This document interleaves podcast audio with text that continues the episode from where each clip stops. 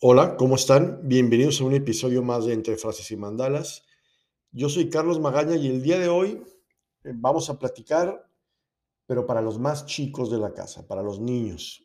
Ya tiene rato que nació un programa dedicado a ellos, por supuesto siempre en colaboración y supervisión de sus papás, como debe de ser, o de un adulto, del adulto más responsable que esté, que esté a su lado o a su cargo.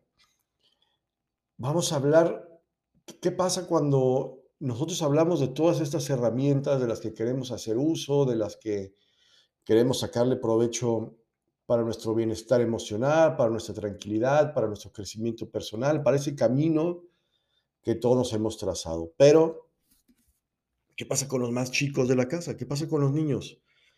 ¿Cómo adentrarlos en este mundo? Hoy les vamos a hablar de algunos ejercicios que pueden tener un valor muy importante para estos chicos en el mundo del mindfulness. Entonces, vamos a platicar un poco de qué van estas técnicas, cómo aplicarlas, y es lo que vamos a intentar hacer el día de hoy. Porque el estrés no es un dardo bien punzante que afecta no solo a los adultos, sino también a, a los chicos, a los infantes. Entonces, por eso es importante dotar a los niños de estrategia de, mente plena, vamos a llamarlo de esa manera, para no, para no estar diciendo anglicismos. ¿Y cómo va a contribuir eso a un mejor manejo de, de situaciones adversas para ellos? Para que en el futuro, y en el futuro inmediato estoy hablando, tengan una mayor calidad de vida. ¿no? Son ejercicios bien sencillos, bien breves, que tienen un potencial de ser muy saludables para ellos en estas etapas tempranas de, la vida. ¿No? Entonces, vamos a hablar de esta autorregulación emocional que es tan importante. Ya se lo hemos hecho mucho enfocado en nosotros, en las personas adultas, pero hoy toca en los más pequeños.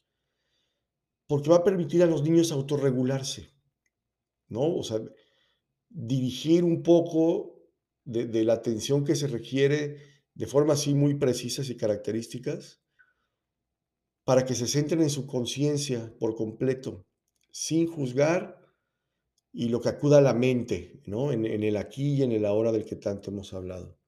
Mark Bertin decía que, que esta mente plena es una habilidad importante que podemos enseñar a los niños para ayudarles a manejar sus emociones y, y mejorar su bienestar emocional.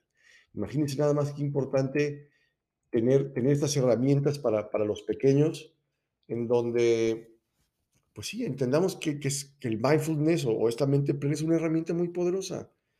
Y, de acuerdo con, con, un montón de investigaciones, ¿no? Publicadas por, por universidades muy importantes, el, el, mindfulness proporciona a los niños herramientas para enfrentar situaciones estresantes. Uno que pensaría que los chicos no se estresan, pero claro que se estresan.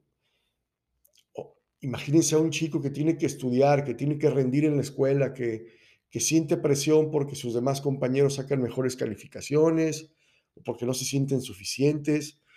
Aquí es donde entran estas herramientas para, para estas situaciones estresantes, se modifiquen, ¿no? Y, y cambien, cambien su experiencia de malestar. Eso es muy importante, ya que lo primero que las personas tienden a hacer es intentar reducir o eliminar las experiencias dolorosas. Y es lo que uno haría eh, pensando en que con eso las cosas van a mejorar y no. El propósito, ya saben, de, de este camino que recorremos, de esta mente plena, es lograr un equilibrio justo entre el anhelo de estar mejor y la aceptación consciente y voluntaria de que el, de que el dolor es inevitable y es intrínseco en el ser humano y, en, cualquier, en cualquier persona de cualquier edad. Existe el dolor, eh, físico obviamente, pero también emocional y mental. Entonces, fruto de este estrés que se puede experimentar en la infancia, es posible que pudieran quedar eh, secuelas psicológicas.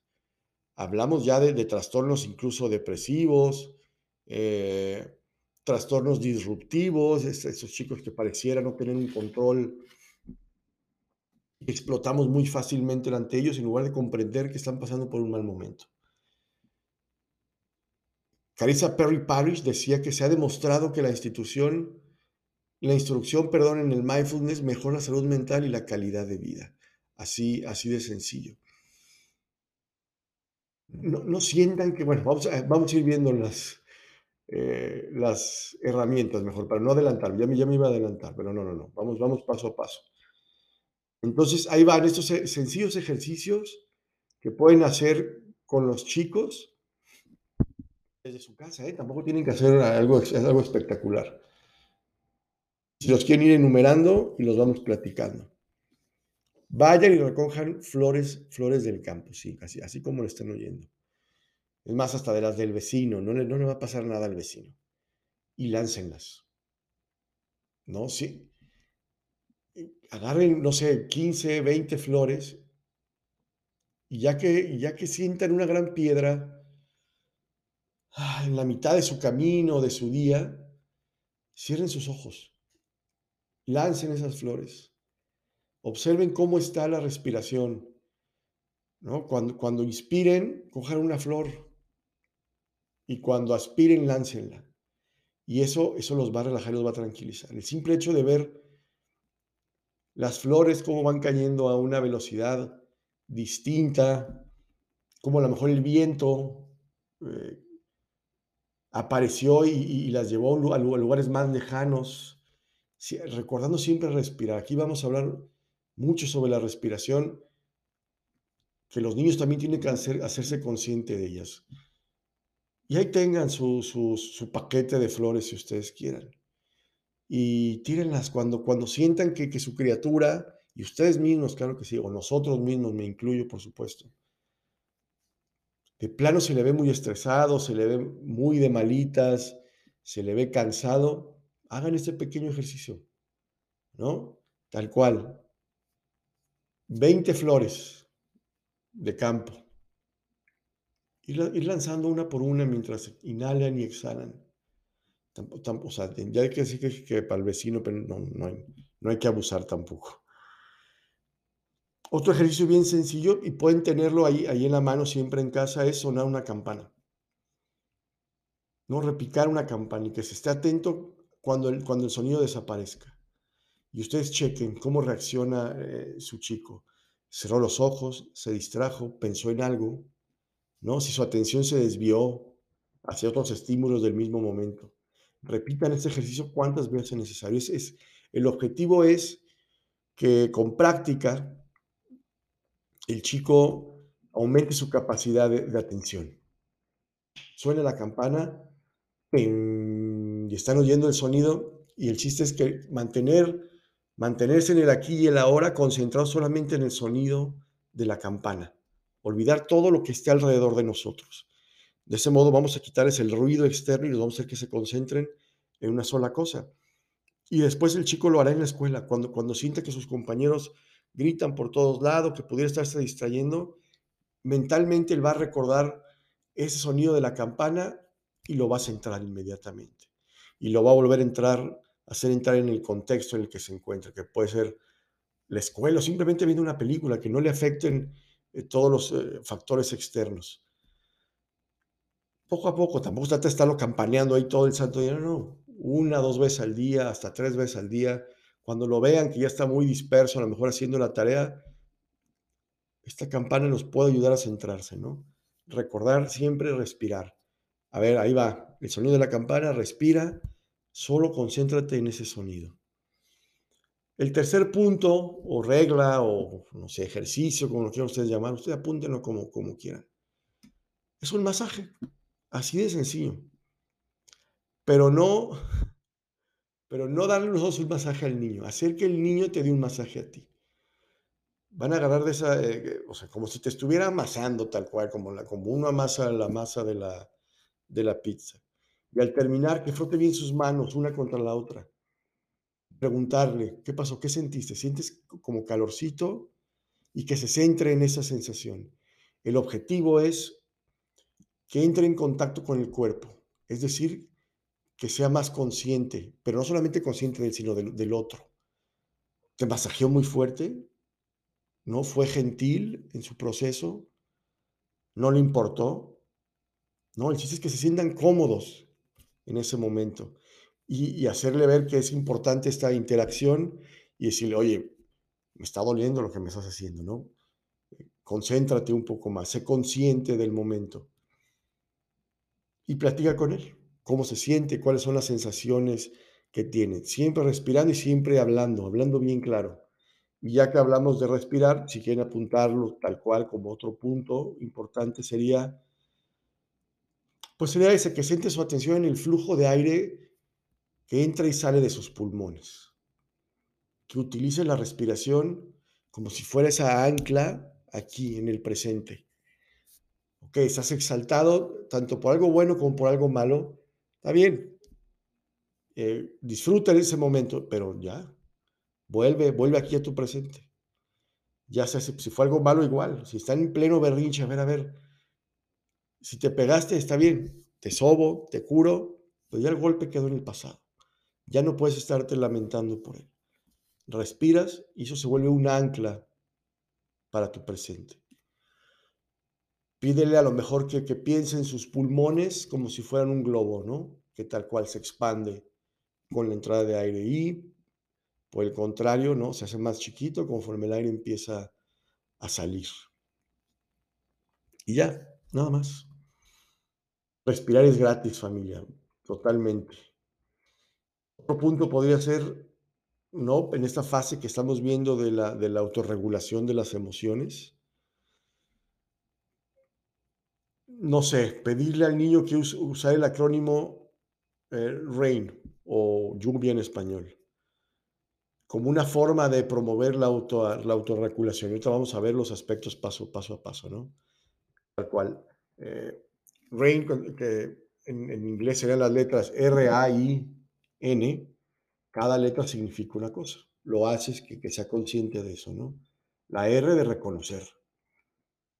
Permitir que, que el chico identifique con qué emoción está conviviendo en ese momento.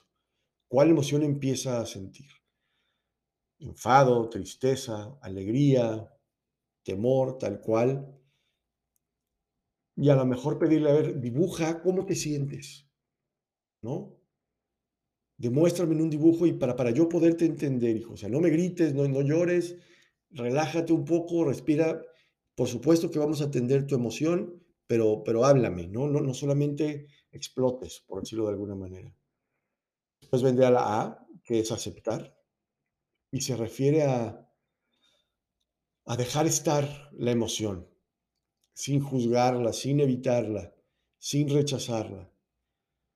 No, el, el hecho es, es simplemente esperar a que se presente la emoción, abrazarla, como siempre decimos aquí, y dejar que poco a poco la emoción pierda esa intensidad. Y entonces ahí sí, la aceptas, pierde un poco de intensidad, la abrazas y solita, solita se va a ir. Nada está ahí para siempre. Después vendrá la letra I, que es investigar. ¿En qué parte del cuerpo sientes esta emoción? ¿No? La respuesta a esta pregunta promueve una mayor autorregulación, ¿no? Gracias al que hace reconocimiento corporal o como un, no me, no me gustan los anglicismos, pero como un body scan, como escanear tu cuerpo y decir, ah, pues mi emoción está como en la nuca. Ah, bueno, ¿por qué te duele la nuca, no? Mi emoción está en el estómago, ¿no? Ese coraje que se siente allí en la boca del estómago. Y, y, ahí vas, ahí empiezas a platicar y ahí empiezas a centrar las cosas como son. Y la última, que sería la N, es no apagarse. La localización corporal que ya hicimos de la emoción, ¿no? A la par de su identificación y a la par de su aceptación y de que ya la reconocimos, ojo, ya estamos hablando de todas las letras anteriores, va a, va a ayudar a los chicos a que no se fusionen con el malestar. ¿no? Tras observar la emoción experimentada, permitimos que esté ahí el tiempo que tenga que estar y después permitimos también que se vaya. ¿Cómo? Con nuestros ejercicios de respiración de los que ya estábamos hablando. ¿No? La, introducción de este a este mundo del mindfulness, ¿no? Conduce a una reducción del estrés y a esta mayor autorregulación. Entonces, si partimos de, de esa base, pues nada, simplemente empezamos a permitirles que se autorregulen mejor, ¿no? Una disminución de, la ansiedad, de la ira, de los, pensamientos, de las emociones desagradables. Aumentaremos, por supuesto, las estrategias para afrontarlas, ¿no? Como, como ese autoconocimiento que todos debemos de tener y sin importar la edad. Y, lo van a ver reflejado en el aumento de su atención, de tener esta flexibilidad, ¿no? Cognitiva. Entonces el mindfulness promueve, ¿no? Y potencia una mayor aceptación de esos eventos desagradables, como lo platicamos al principio. Entonces se van a ser más conscientes de ellos mismos, de sí mismos. Entonces ese manejo de la, de la angustia, de la, de la irritabilidad, en vez de simplemente evadirlo o evitarse, ¿no? Lo aceptas y vas viendo cómo va disminuyendo y cómo, cómo lo vas eh, dejando pasar de a poquito, ¿no? Yo creo que por ahí le dejamos el día de hoy, familia, para no hacer esto más largo y que los chicos se den la oportunidad de, de practicarlo. Y ustedes con sus chicos también, por supuesto.